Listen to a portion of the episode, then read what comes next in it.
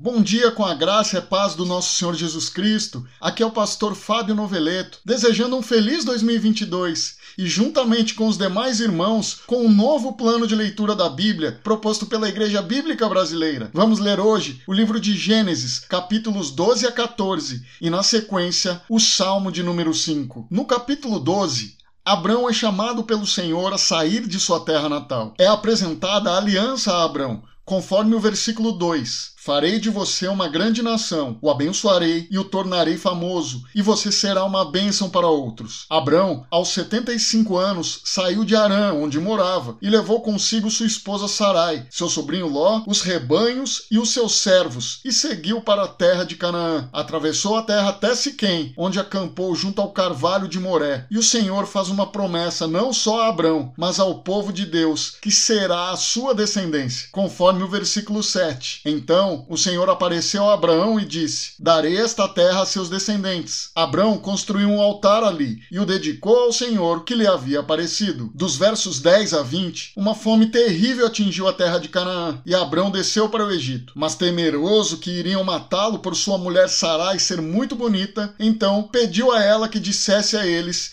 que era sua irmã e considerassem a vida dele. Em resumo, Sarai foi levada ao palácio de Faraó e por causa dela, Abrão ganhou muitos presentes.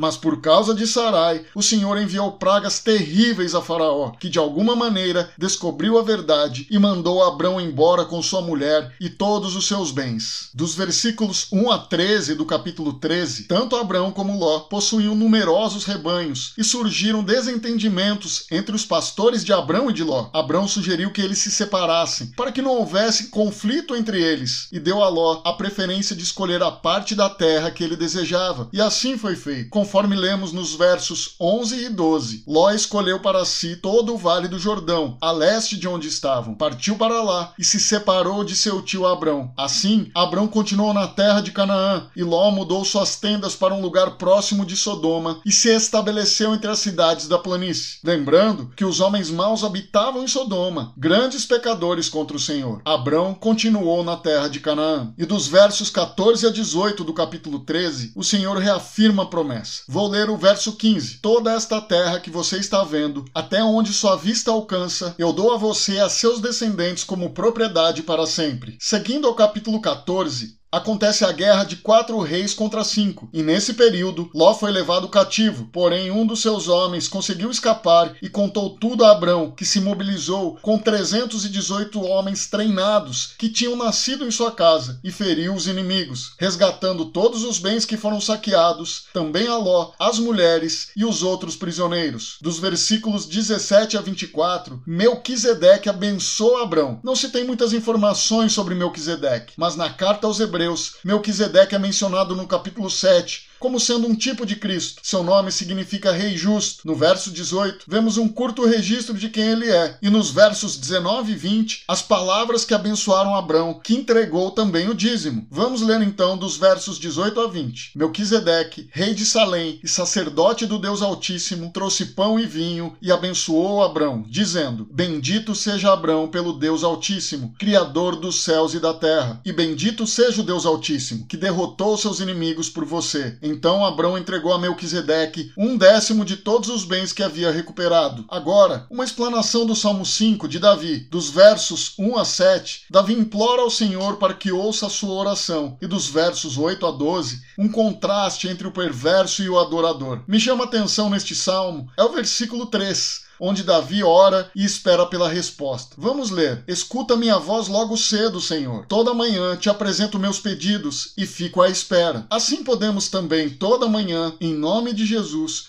nos dirigir ao Senhor e esperar o seu agir, não deixando de fazer a parte que nos cabe. Que bênção hoje poder conhecer um pouco mais da história de Abraão e as promessas de Deus. Bendito seja o Deus Altíssimo e que cada um de vocês seja um instrumento nas mãos do Senhor para abençoar outras vidas. Vamos orar. Santo Deus e Pai, muito obrigado por mais esta oportunidade de aprendermos mais de ti, por meio da tua palavra que o Senhor mesmo nos revelou. Te agradeço pela tua graça e misericórdia sobre nossas vidas. Peço que abençoe a cada irmão que está empenhado em conhecer mais de ti, Senhor. Abençoe o nosso dia, em nome de Jesus. Amém. Tenha uma excelente quarta-feira.